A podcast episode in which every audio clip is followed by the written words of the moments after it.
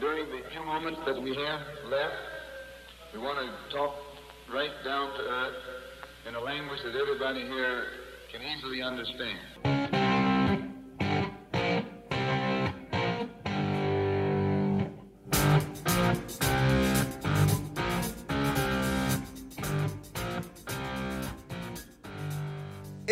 Equipo en el mundo que puede recibir tres goles en una final y aún así proclamarse campeón en los 90 minutos es el Real Madrid. No tengo pruebas, pero tampoco tengo dudas, porque pese a tener un flojísimo partido en defensa, el Real Madrid de Ancelotti tiene tantas maneras de acceder al gol que pese a que Benzema no esté en ritmo, Vinicius esté más cuestionado que nunca en los últimos tiempos y que Valverde atraviese un difícil momento, el cuadro merengue sabe mejor que nadie que las finales no se juegan, se ganan, ya sea que se consideren de un gran mundial de clubes o de simplemente un mundialito, porque en el momento de la verdad a los de blanco jamás les tiemblan las piernas, como parece que al Arsenal le comienzan a temblar cuando ve que esta Premier League se comienza a apretar. Del empate Goner en el Emirates, la caída del PSG, el campeonato sudamericano sub-20, la previa de la Champions League y mucho más. Hablaremos en este vigésimo segundo episodio de la segunda temporada de Fútbol Vertical.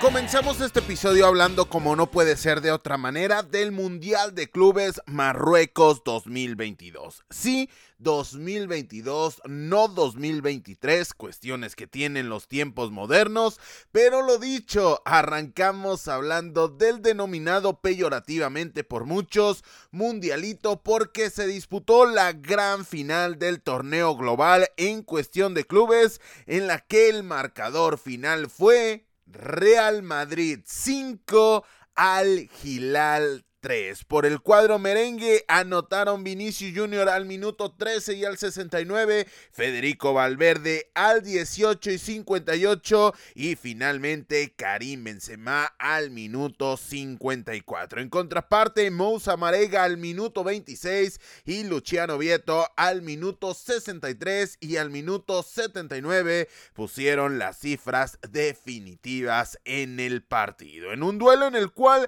queremos destacar los siguientes puntos. Primero, como lo dice el marcador, lo dijeron las sensaciones, lo dijo el tránsito de partido, fue un auténtico festival de goles. Para acabar pronto, una final con tres dobletes. En lo personal, yo no recuerdo ninguna final con este ingrediente o con esta particularidad de tres dobletes. Dos para el Madrid, Vinicius Jr. al 13 y 69, Federico Valverde al 18 y 58 y del otro lado Luciano Vieto, una auténtica locura cómo fue evolucionando este partido. Fue una final muy abierta, fue un duelo bastante, bastante agradable para el espectador neutral, para quien quería ver espectáculo y si consideras que el espectáculo viene en medida de los goles, este fue tu partido. Prácticamente el pretexto ideal para que si alguien le quieres enseñar cómo puede ser el fútbol, le pones este partido que prácticamente también se terminó tornando en un auténtico pleito de cantina. ¿Qué me refiero con esto?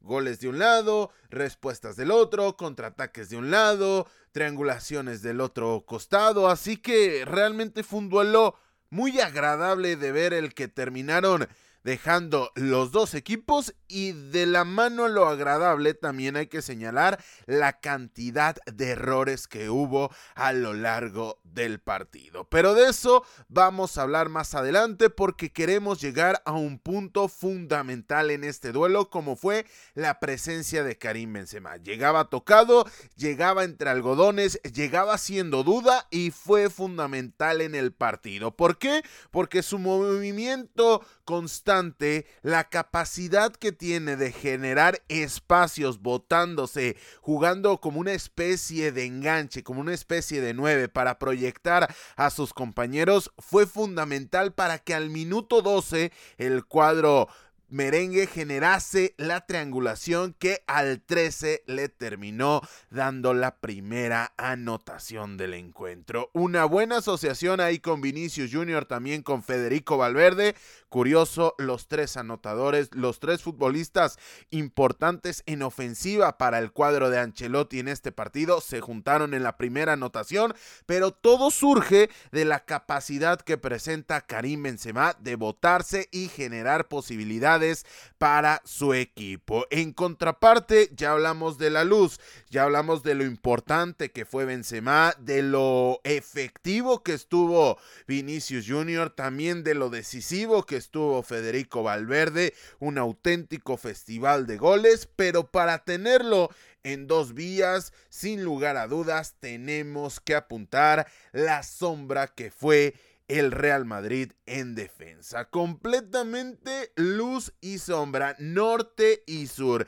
Jim y Jam, el conjunto merengue, si comparamos lo que generó, lo que propuso, lo que terminó propiciando en ataque, con lo que termina ofreciendo y termina presentando en defensa. ¿Por qué?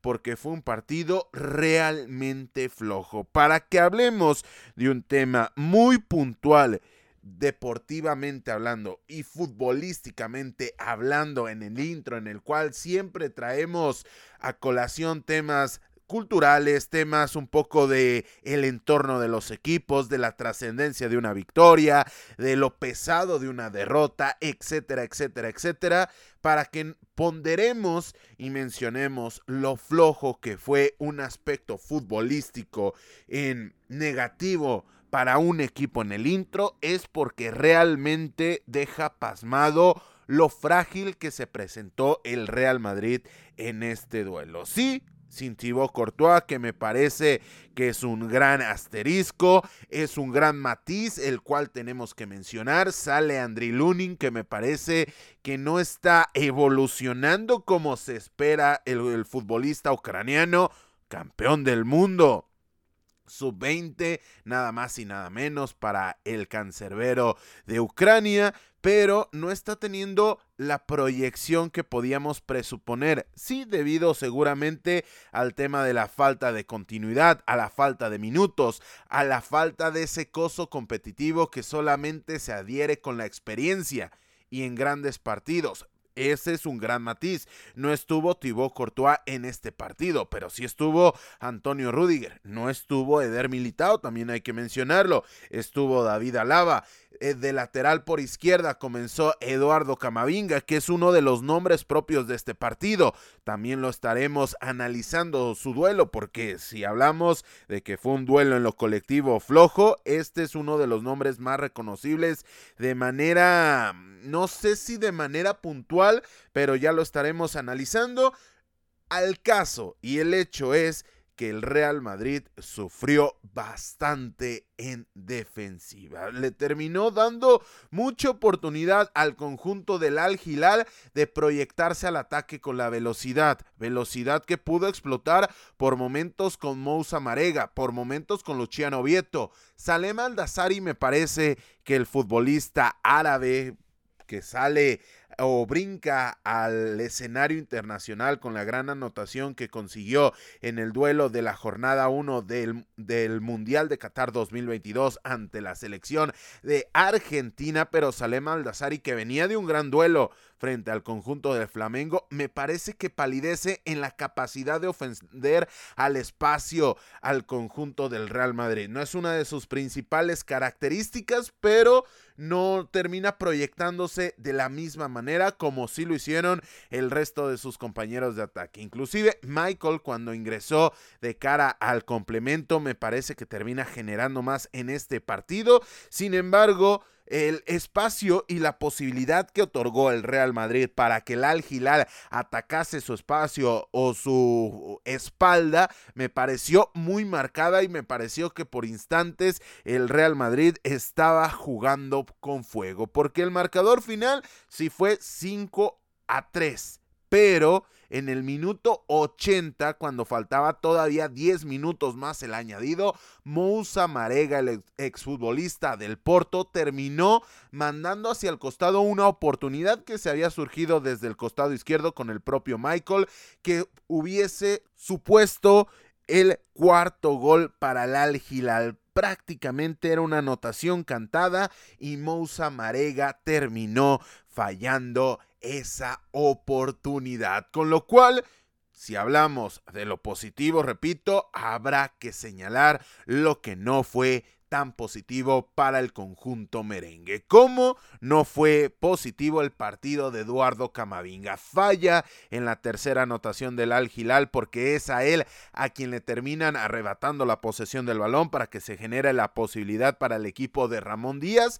Sin embargo, antes ya había adolecido de capacidad defensiva. Es un mediocentro defensivo que puede jugar en un doble contención, que también puede jugar como una especie de medio centro defensivo único, una especie de 5, también puede jugar como interior, es un gran revulsivo, lo vimos la temporada anterior, sobre todo en versión UEFA Champions League, sin embargo, este parche que se ha convertido Eduardo Camavinga, me parece que así como le podemos ver partidos mucho más acertados como lo fue el duelo ante el Al-Ali el pasado miércoles en el cual me parece que cuando tiene que ofender o cuando tiene que integrarse a carriles interiores, puede solventar de mucha mejor manera sus posibilidades cuando tiene que enfrentar el mano a mano y cuando sobre todo tiene que cuidarse las espaldas, los automatismos de la especialización de la posición terminan, terminan jugándole en contra al futbolista francés. Esto no me parece que vaya a ser sostenible durante el tiempo. El Real Madrid va a jugar la Champions League, tiene mucho tramo de liga todavía por disputar en la cual prácticamente no tiene margen de error y este parche de Camavinga me parece que no va a ser sostenible. Tendrá que encontrar otro tipo de solución Carleto Ancelotti. Puede ser David Alaba, por más que no le guste ya ser lateral. Puede ser voltear a la cantera, cuestión que se antoja difícil. La cuestión o la opción, mejor dicho, de fichar ya no existe porque ya se cerró el mercado de fichajes. Hemos hablado largo y tendido del mismo, tanto en fútbol vertical versión podcast, tanto en fútbol vertical, versión videos de YouTube. Por cierto, suscríbase al canal, que ahí todos los miércoles estamos estrenando nuevo contenido que estamos seguros de que les va a encantar. Pero dejando de lado el spam, en este aspecto me parece que va a tener que encontrar una solución Carlo Ancelotti porque Camavinga puede tener grandes partidos, puede tener grandes duelos, puede llegar a tener un rendimiento muy acertado en la mayoría de los duelos, pero el día de a la hora H me parece, me parece que estás dando muchas concesiones al habilitar a un futbolista que sí es su perfil, pero que no es su posición natural porque, repetimos, estamos hablando del Real Madrid. Pero dejamos de hablar por un instante del conjunto blanco porque Ramón Díaz, el técnico argentino del Al Hilal, aprendió del duelo contra Flamengo, es decir, en el duelo contra el conjunto amazónico terminó habilitando como volante por el costado derecho a Moussa Marega, lo que le restó bastante en el partido cuando estuvo en esa posición. ¿Por qué? Porque la referencia ofensiva era Odion Galo, el exfutbolista del Watford y del Manchester United, pero en el momento que prescindió de Igalo, hizo ingresar a Michael y Moussa Marega se habilitó como futbolista de ofensiva más clavado, fue cuando mejoró su equipo. Y esto quedó demarcada en la primera anotación del cuadro saudí. Una transición rápida, un Moussa Marega que a pesar de su corpulencia puede tener también potencia y velocidad, termina ganando el frente y definiendo de una manera quizá no tan ortodoxa o no tan angulada, pero Andriy Lunin a pese a que hace contacto con el balón, no se puede quedar con el esérico y es así como termina cayendo la anotación para el cuadro saudí, pero lo dicho, Marega como 9, sin lugar a dudas, le termina dando muchas más posibilidades al conjunto de Ramón Díaz, sobre todo cuando lo comparas con Odion y Galo. Seguramente en clave Saudi Pro League puede jugar con los dos nueves, pero en este Mundial de Clubes terminó habilitando solamente a uno. Y en este caso me parece que dado lo que mostró el cuadro saudí en sus últimos dos partidos, terminó siendo mucho más destacado lo que dejó el jugador de Mali. Siguiente punto y ya vamos terminando con este partido. Real Madrid ganó su quinto Mundial de Clubes. Sensacional. Pero ojo, palidece con el dato. Tony Cross ganó su sexto Mundial de Clubes. Sencillamente uno de los futbolistas más infravalorados de los últimos años. Sí, se valora en demasía la clase de futbolista que es el alemán, pero al no ser un jugador de ofensiva, realmente termina por palidecer la atención que tiene. Tampoco es que la busquen demasiado un jugador como Tony Cross que prefiere estar en silencio, prefiere estar en la sombra y darle el protagonismo a otro tipo de jugadores.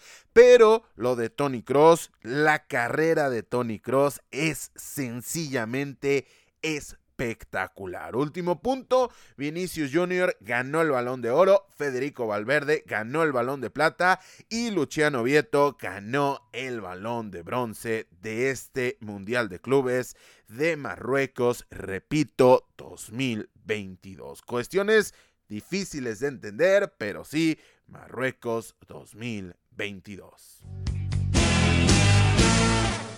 Todo eso hablando de la gran final, pero antes del gran partido se vivió el duelo por el tercer lugar en el cual el marcador final fue de Al Ali 2, Flamengo 4, doblete de Gabriel Barbosa al 11 y al 64 y doblete de Pedro al 77 y al 90 más 1. Por el cuadro de Egipto terminó descontando Ahmed Abdecader al minuto 37 y al minuto 60. Apuntar cuestiones rápidas de este duelo y de todo el entorno.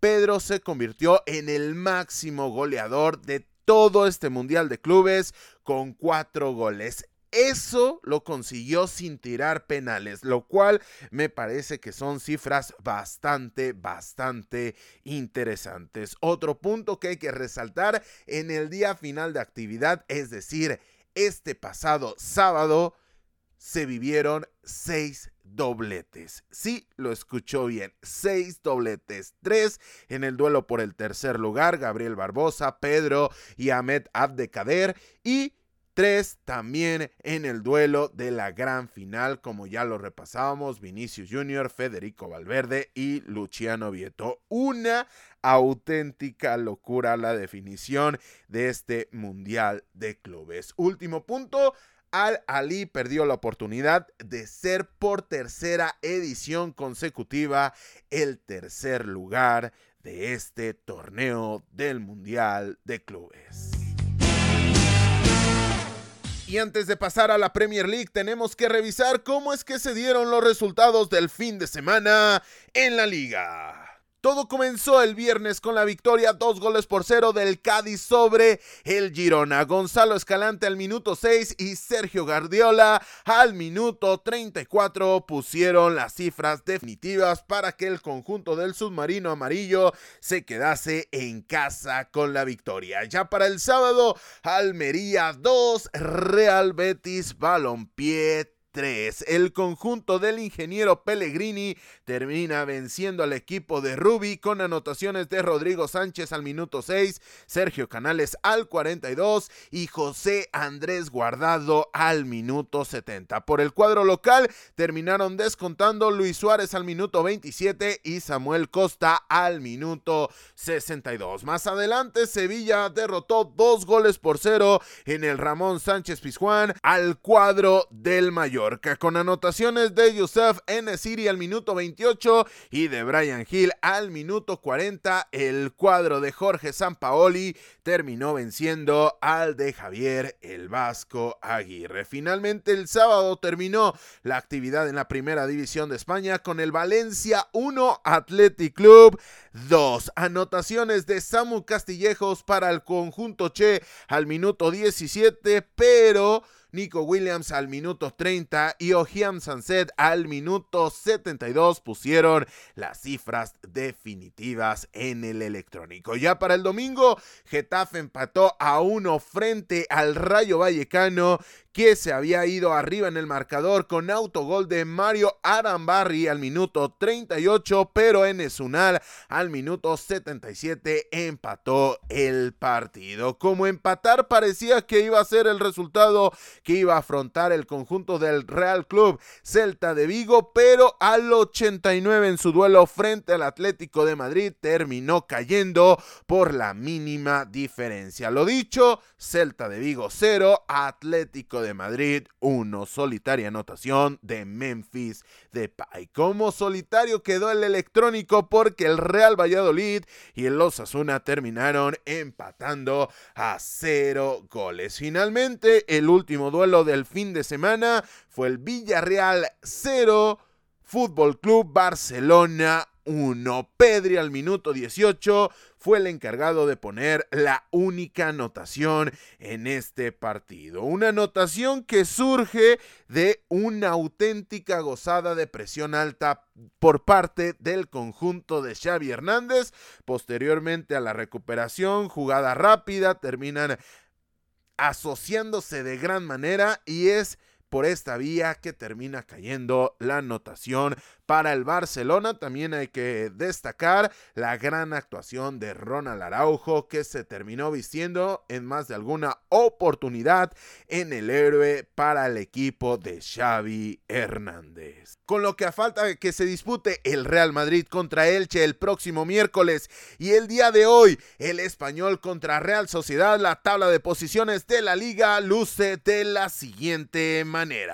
El líder es el Barcelona con 56 unidades y 21 partidos disputados. Segundo, Real Madrid, 20 partidos disputados, 45 puntos. Tercero, Real Sociedad, 20 partidos jugados, 39 unidades. Cuarto, el Atlético de Madrid, 21 partidos jugados, 38 unidades. Quinto, el Real Betis Balompié, 34 puntos. Sexto, el Rayo Vallecano, 33 unidades. Séptimo, el Athletic Club 32 puntos. Octavo es el Villarreal, 31 unidades. Noveno, Osasuna, 30 puntos. Décimo, Mallorca, que tiene 28 puntos. Décimo primero, Girona, 24 unidades. Décimo segundo, importante, Sevilla con 24 puntos. Décimo tercero, Valladolid con 24 puntos. Décimo cuarto, Celta de Vigo, 23 unidades. Décimo quinto, Almería, 22 puntos. Décimo sexto, Cádiz 22 unidades.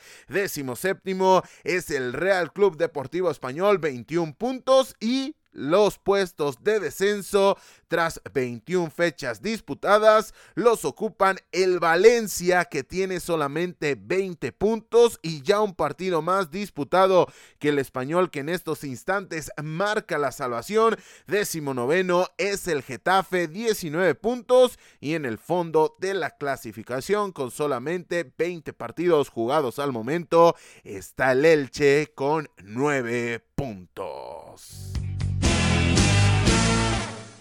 Nos vamos de España para llegar directamente a la Premier League, porque en Inglaterra se vivió este fin de semana la jornada 23 de la máxima competición inglesa en la que se dieron los siguientes resultados. Todo comenzó el sábado en el London Stadium con el empate a uno entre el West Ham United y el Chelsea. Joao Félix al minuto 16, primera anotación del portugués en Inglaterra y Emerson Palmieri al minuto 28 fueron los encargados de poner las anotaciones en el marcador. Apuntar rápidamente una victoria del Chelsea en los últimos ocho duelos. Realmente es preocupante la situación del Chelsea. Además, y para seguir echando más tierra sobre el conjunto blue, en Premier League dos victorias en los últimos hago una pausa, 14 duelos. Sí, lo escuchó bien, dos victorias para el Chelsea en los últimos 14 partidos de Premier League. Sí, me van a decir, es complejo adaptar tantos futbolistas, pero de ti depende el proyecto deportivo, de ti depende oponerte a un mercado como el que ha tenido el Chelsea. ¿No te opusiste? Seguramente en mayor o menor medida estás de acuerdo con esta planificación deportiva. Dicho lo anterior, el Chelsea tuvo un parón de 15 días previo a su duelo anterior de la Premier League y no se vio una evolución. Además, está teniendo semanas de siete días prácticamente, o estaba teniendo semanas de siete días entre partido y partido, el cual no fue aprovechado para que este equipo tuviera una progresión y una evolución de la mano a una conjunción sostenible y sistemática. Y ahora le viene la UEFA Champions League. Realmente, realmente el panorama se antoja complicado para el equipo de Stamford Más adelante, el Arsenal y el Brentford terminaron dividiendo puntos también por el marcador, uno por uno. Leandro Trossard al minuto 66 e Ivan Tony al minuto 74 fueron los encargados de empatar este partido. El primero para el Arsenal, el segundo evidentemente para el Brentford. Y aquí nos vamos a detener un poco porque hay que destacar varios puntos de este partido. Primero, señalar el durísimo golpe que sufre el Arsenal con este empate. En un partido en el cual fue el amo y señor de la posesión de la pelota. Pero hasta la anotación, es decir, hasta el minuto 66, las dos más peligrosas habían sido del Brentford. Primero, un travesaño de Ivan Tony en la primera parte y posteriormente en la segunda mitad, una buena asociación entre Mbembu, también el propio Ivan Tony, le deja el esérico Christian Notgor y termina rematando el atacante del Brentford, quien a la postre fue el único anotador para el equipo de Thomas Frank. Pero quiero señalar y describir esta jugada no solamente por su importancia, que sí, tiene cierta importancia, pero lo que a donde quiero llegar es al tema de que el Arsenal no había producido prácticamente nada en ofensiva en en casi 66 minutos. Sí había tenido oportunidades, sí había generado al menos un par de esbozos, pero realmente peligro no había generado el equipo de Mikel Arteta. La primera del Brentford sí de máximo peligro porque se termina estrellando en el larguero, pero la segunda que ya describíamos tampoco es que haya pasado tan cerca del arco de Aaron Ramsdale. Termina pasando a unos 15-20 centímetros y aún así la alcanzaba para ser mucho más peligrosa que cualquiera que haya generado el conjunto Goner. Lo que habla de lo poco creativo que estuvo el Arsenal, que no supo descifrar la línea de 5 que sí fue importante, Benmi, también el caso de Christoph Ager en la línea de tres, Rico Henry por el costado izquierdo, pero además de todos estos nombres que estamos hablando, no solamente lo difícil o lo complicado que proponía Thomas Frank en este partido en labor reactiva, en, labor de incomodar al Arsenal, eran estos nombres, sino que había un bloque de ocho futbolistas, es decir, la línea de cinco, los tres los dos carrileros y además el tema de los tres jugadores de medio campo. Y por momentos se sumaba Brian Mbembu para defender con nueve más David Raya, lo cual se tornó en un partido en el que el Arsenal tuvo la posesión del balón, circulaciones de Thomas Party hacia un costado con Benjamin White, hacia el otro costado con Alexander Sinchenko, por un costado con Bukayo Saka, por el otro con Gabriel Martinelli, se metía también ahí Martin Odegaard a la conversación. Sin embargo, todos estos futbolistas fueron incapaces de generar máximo posibilidades para su equipo. Dicho lo anterior, el cuadro de Arteta mejoró indudablemente con el ingreso de Leandro Trossard, porque me parece que además el contexto era mucho más adecuado para el belga que para Martinelli, que fue el futbolista que terminó saliendo de la cancha. Y no solamente porque Trossard haya conseguido la anotación, sino que es un futbolista con mayor capacidad de asociación en tramos cortos de terreno de juego. Gabriel Martinelli puede atacar de manera sensacional el espacio. Yo soy un gran admirador del juego del jugador brasileño. Sin embargo, en este contexto, con un bloque tan bajo que propone el rival y con muy pocos espacios termina siendo muy complejo el que el futbolista brasileño te termine dando el rédito que tú esperas de él. Siguiente punto, el Brentford, un equipo muy, muy, muy incómodo para el Big Six. ¿Por qué?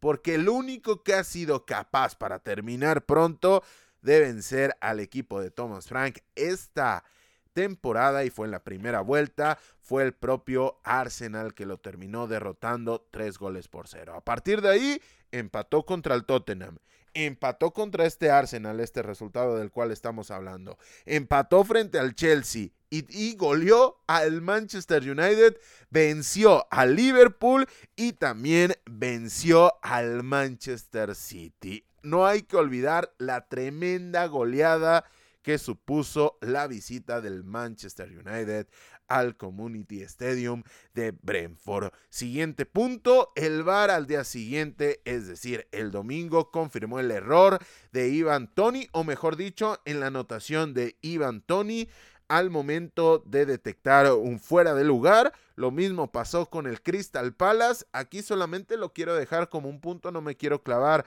tampoco en esta cuestión, pero lo dicho, inclusive el VAR termina aceptando su error en la marcación del gol del empate del equipo de Thomas Frank. Finalmente, el último punto, el miércoles, Arsenal contra Manchester City. Cuando lleguemos a hablar del tema de la tabla de posiciones, me van a entender por qué estoy tan emocionado. Arsenal contra Manchester City. Quizá, y lo dejo ahí, recuerde, puede participar, quizá mejor que los duelos de la UEFA Champions League ese día miércoles para que esté atento. El resto de resultados en Inglaterra el pasado sábado fueron los siguientes. Crystal Palace que empató frente al Brighton and Hove Albion uno por uno. Primero Solly March al minuto 63 y después James Topkins fueron los encargados de poner las anotaciones para sus respectivos equipos. Solly March para el Brighton and Hove Albion entre medias esa polémica de la cual hablábamos eh, sobre una anotación anulada a Pervis Estupiñal y posteriormente James Topkins terminó empatando el partido. Como empatando hubiera querido que terminara el partido el conjunto del Nottingham Forest, pero terminó cayendo en Craven Cottage contra el Fulham. Gran anotación de William al minuto 17 y Manor Solomon al minuto 88 fueron los encargados de ponerle cifras definitivas al partido. Como definitivo también fue la victoria Wolverhampton, dos goles por uno en St. Mary's Stadium con anotaciones de Jan Bernarek al minuto 72 un autogol, mejor dicho, un autogol de Jan Bernadette al minuto 72 y la anotación en los últimos instantes de Joao Gómez al minuto 87. Primero, Carlos Alcaraz al minuto 24 se había estrenado como goleador en la Premier League y le estaba dando la ventaja al equipo de los Saints. Vaya caída del Southampton, no solamente porque lo ganaba, no solamente porque lo termina empatando el conjunto del Wolverhampton con un gol en propia puerta que el equipo del Sutton se marca, sino que además lo hace en los últimos minutos, termina perdiendo el partido en los últimos minutos y sobre todo el tema de que el Wolverhampton desde muy pronto se había quedado con un futbolista menos. Vaya dura caída para el conjunto de los Saints. Como dura caída también significó la derrota del Tottenham Hotspur que venía de ganarle al Manchester City en casa Premier League en estado puro cuatro goles por uno los Foxes de Brendan Rogers terminaron venciendo a los Spurs de Antonio Conte, que se habían puesto arriba en el marcador con anotación de Rodrigo Betancourt al minuto 14, pero Nampalis Mendy al minuto 23, James Madison al 25, Kelechi Genacho al 45 más 4 y Harvey Barnes al minuto 81 pusieron cifras definitivas al partido. Como definitivo también fue el empate a uno entre el Bournemouth y el equipo del Newcastle United. Primero los Cherries se habían puesto arriba en el marcador con anotación de Marcos Senesi al minuto 30, pero Miguel Almirón al 45 más 2 terminó empatando el partido. Anotaciones que surgieron de la Conmebol. Ya para el domingo, el Leeds United perdió en casa dos goles por cero ante el Manchester United, que con anotaciones de Marcus Rashford, otra anotación de Marcus Rashford, vaya el momento que está viviendo el futbolista inglés, y también anotación de Alejandro Garnacho, en este caso al 85 le terminaron dando la victoria tardía al equipo de Eric Tenja. Como tardía no fue la victoria del otro equipo del de Manchester. En este caso estamos hablando del Manchester City que le ganó tres goles por uno al Aston Villa con anotaciones de Rodri al minuto 4 y Kai Gundogan al minuto 39 y Riyad Mahrez al 45 más 1. El conjunto del City encaminó su victoria más allá de que en el complemento con anotación de Oli Watkins al minuto 61 el Aston Villa terminó descontando en el marcador.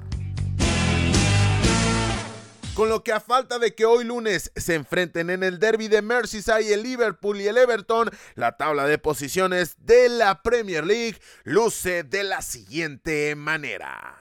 El líder es el Arsenal que tiene 51 puntos en 21 partidos disputados. ¿Y por qué lo remarco? Porque el segundo Manchester City ya está solo a diferencia de 3. Sí, solamente a diferencia de 3. Evidentemente tiene el as bajo la manga el equipo de Arteta de ganar el duelo pendiente, pero repetimos, todavía falta el doble enfrentamiento, tanto el partido correspondiente a la primera vuelta como el partido correspondiente correspondiente a la segunda vuelta entre estos dos equipos. El Arsenal tiene que ganar su partido pendiente y además jugarse la vida frente al Manchester City. Por eso repito y reitero, seguramente de los duelos del miércoles de los cuales ya hablaremos más adelante de la UEFA Champions League, terminan palideciendo con este tremendo manjar que además va a empezar 30 minutos antes que la actividad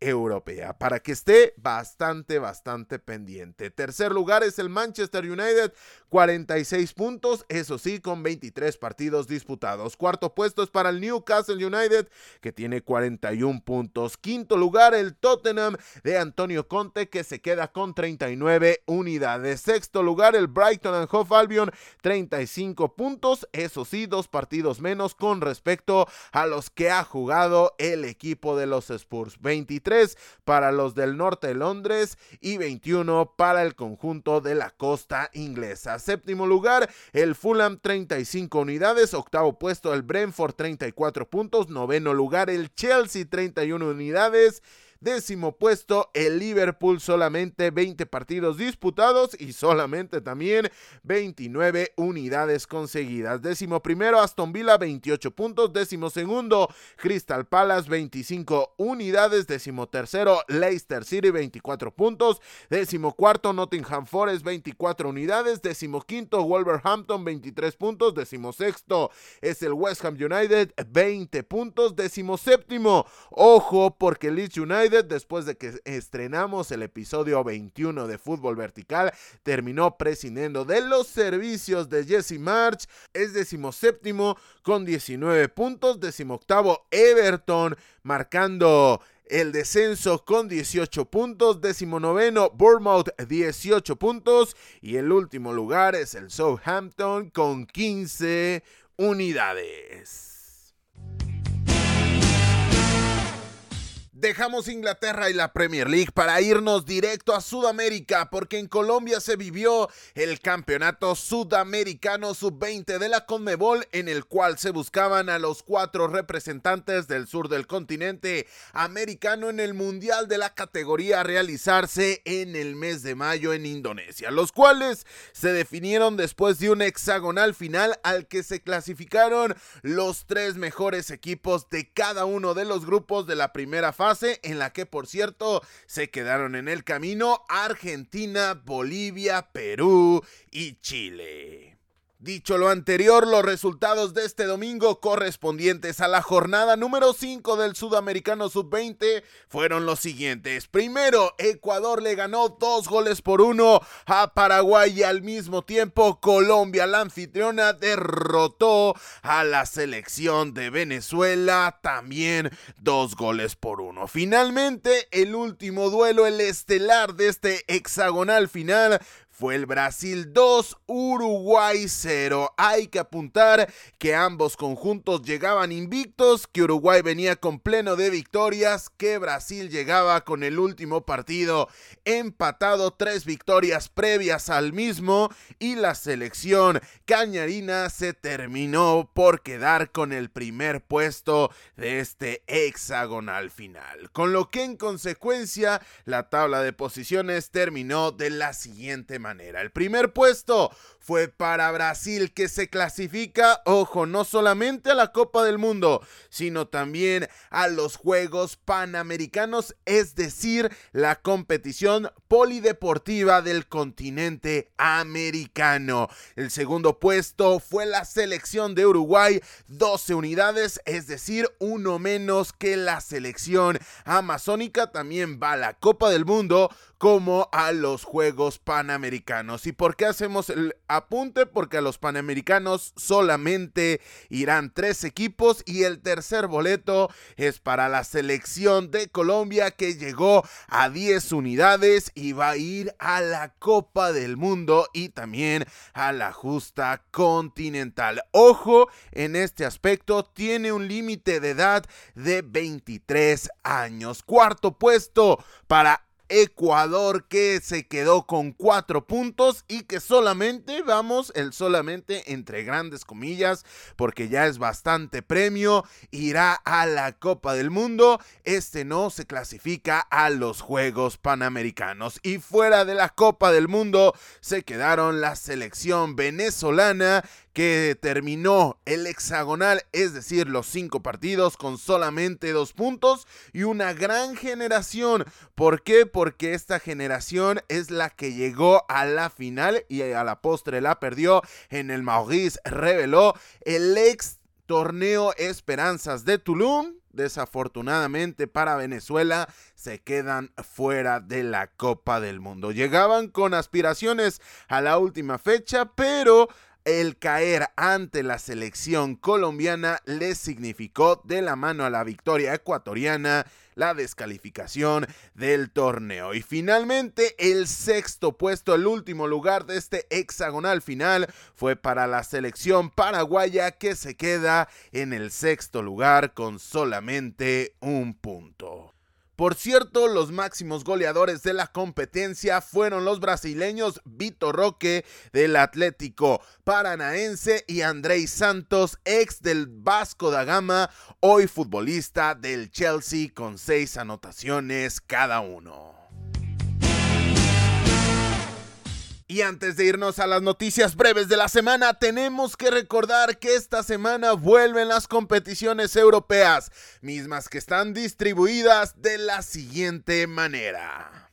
Todo comienza el martes con la UEFA Champions League y comienza con un gran platillo como lo es el Paris Saint-Germain contra Bayern Múnich. El último partido para el cuadro parisino fue la derrota en el Principado de Mónaco, tres goles por uno y en contraparte el último duelo para los de Baviera fue la victoria, tres goles por cero en casa frente al Bochum. Y el segundo partido o mejor dicho, el otro duelo del próximo martes será el Milan contra Tottenham Hotspur. El Milan viene de ganar 1 por 0 ante Torino, mientras que el Tottenham siendo el oscuro de este claro oscuro de resultados y de la comparación con lo que se tendrá que enfrentar este martes en la UEFA Champions League, viene de caer cuatro goles por uno como usted ya lo escuchó, ante el Leicester City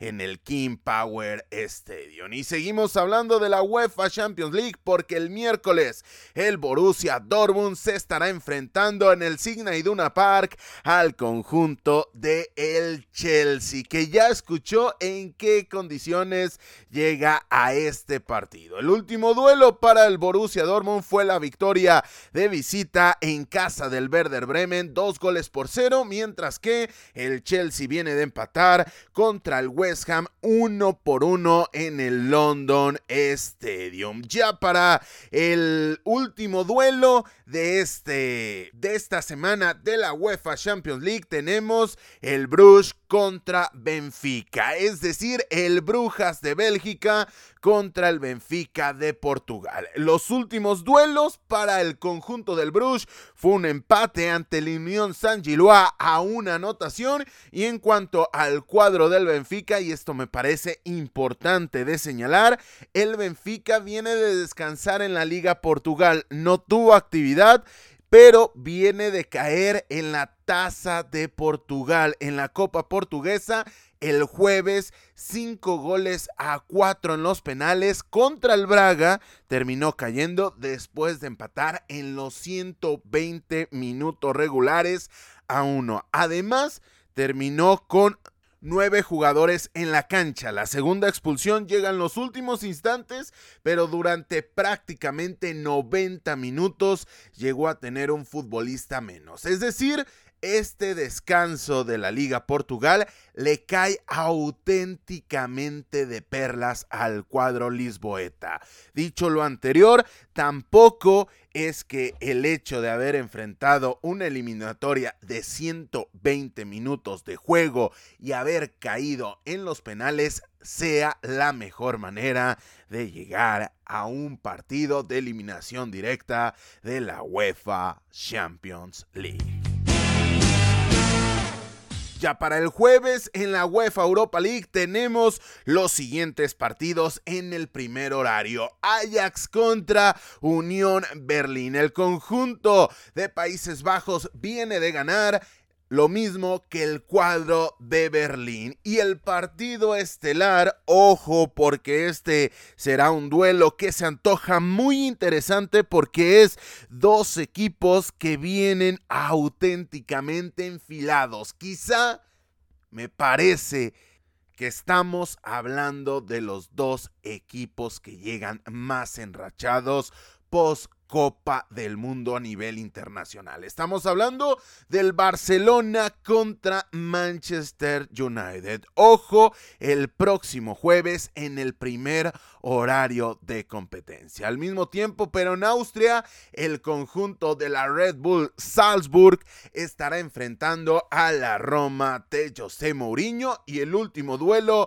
es el Shakhtar Donetsk contra Stag Ren, duelo de un ucraniano frente a un equipo francés. En el segundo horario tenemos el Bayer Leverkusen contra Mónaco, duelo muy interesante sobre todo por el momento de forma que atraviesa el conjunto del Principado, Juventus contra Nantes, un partido que en la previa y sobre todo teniendo en cuenta solamente los nombres podríamos prever que es bastante disparejo, pero créamelo que yo espero una eliminatoria, si no pareja, sí por lo menos bastante interesante. Como interesante va a ser el Sevilla contra PSV Eindhoven, es decir, el conjunto español amo y señor de la Europa League estará enfrentando al PSV Eindhoven. Vamos a ver si los de Jorge Sampaoli podrán replicar las buenas sensaciones que han dejado en la liga en este resurgir, pero,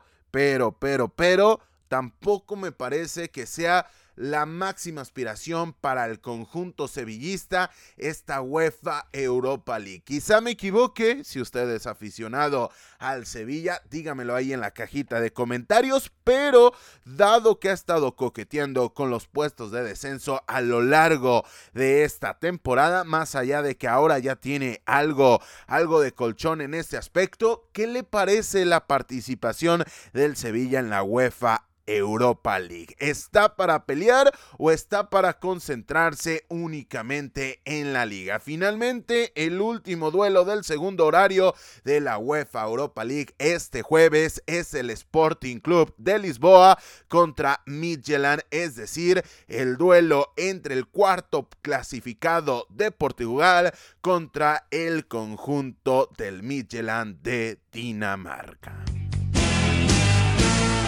Finalmente ya hablamos de la UEFA Champions League, ya hablamos de la UEFA Europa League, con lo cual ahora resta hablar de la UEFA Europa Conference League, porque aquí en fútbol vertical, sea de color naranja, sea de color azul marino o sea de color verde, una competición europea merece su lugar. Primero, el jueves en el primer horario, el Bodo Blink de Noruega estará enfrentando a Lech Poznan de Polonia. También al mismo horario, en el mismo horario, el Karabakh de Azerbaiyán estará enfrentando al Cajen de Bélgica. Sporting Braga estará midiéndose ante Fiorentina, Portugal contra Italia en este aspecto. Transosport, esperemos al momento de grabación de este episodio, al Transosport va a tener que competir. Vamos a estar muy pendientes de las noticias, atentos a las cuentas oficiales de fútbol vertical.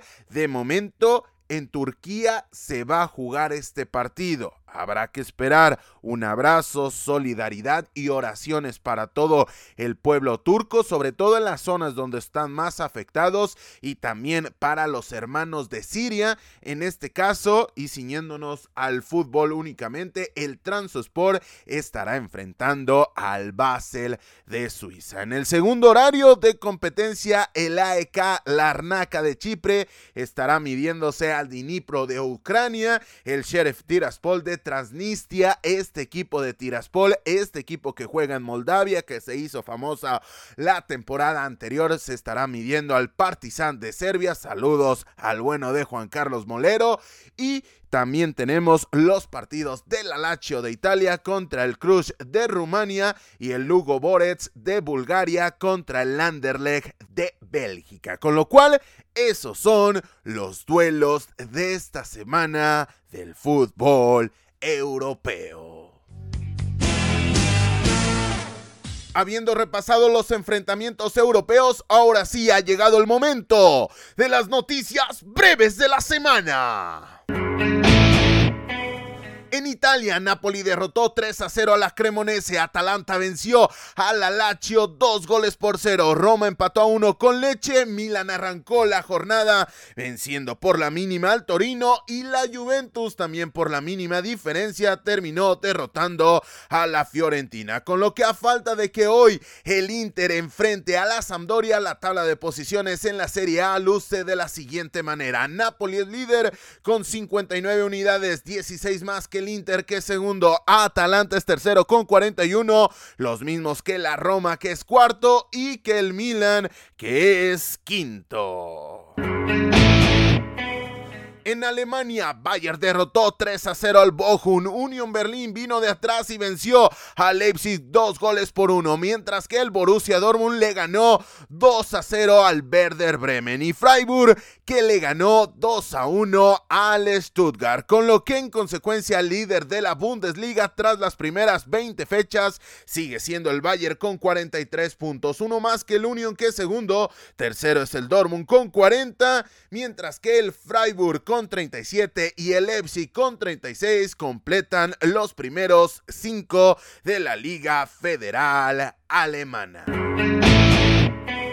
En Francia, Paris Saint-Germain volvió a caer después de haber quedado eliminado de la Copa Francesa a manos del Marsella a media semana. En este caso, 3 a 1 en casa del Mónaco, contrario a lo que hizo el propio Marsella que terminó venciendo el sábado al Clermont Foot dos goles por cero, mientras que Lens perdió 2 a 1 ante el Olympique Lyon, con lo que en consecuencia el líder de la Ligue es el PSG con 54 unidades de 5 más que el Marsella de Tudor, que es segundo. Tercero es el Mónaco con 47 y el Lens cierra los primeros cuatro con sus 46 puntos. En Portugal, Porto volvió a derrotar al Sporting Club, en este caso 2 a 1. Sporting Braga venció por idéntico marcador al Marítimo, mientras que el Benfica no jugó este fin de semana debido a que ya habían adelantado su partido de esta fecha. Con lo que ahora sí, con la misma cantidad de partidos disputados, el Benfica es líder absoluto de la Liga Portugal con 53.5 más que el Porto que es segundo, mientras que Braga con 46 y Sporting con 38 cierran los los primeros cuatro clasificados. En Escocia se disputó la quinta ronda de la Scottish Cup en la que el Celtic derrotó 5 a 1 al St. Mirren y Rangers por su parte venció al Partick Thistle tres goles a dos, mientras que el resto de clasificados a los cuartos de final de la Copa Escocesa al momento son Hearts, Higher United, Ray Roberts, Inverness, Caledonian y Kilmarnock. Con esto llegamos al final del episodio número 22 de la segunda temporada de Fútbol Vertical. Les recordamos que nos pueden seguir en redes sociales. Estamos en Instagram y en Twitter con el usuario verticalfútbol en donde le damos seguimiento puntual a la actualidad del fútbol internacional. Noticias, resultados, tablas de posiciones y mucho, pero mucho más en arroba verticalfútbol en Instagram y en Twitter. No lo olvides, pásate por allá y síguenos.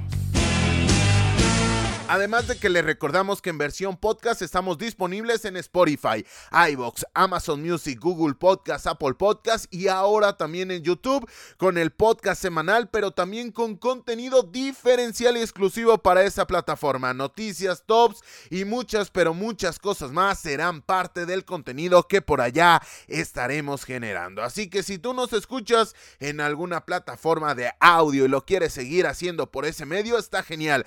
Pero te a que te pases por nuestro canal de YouTube para que te suscribas y disfrutes de lo que por allá estaremos preparando para ti. Créeme que no te vas a arrepentir y que además esa suscripción nos ayudará muchísimo a seguir creciendo.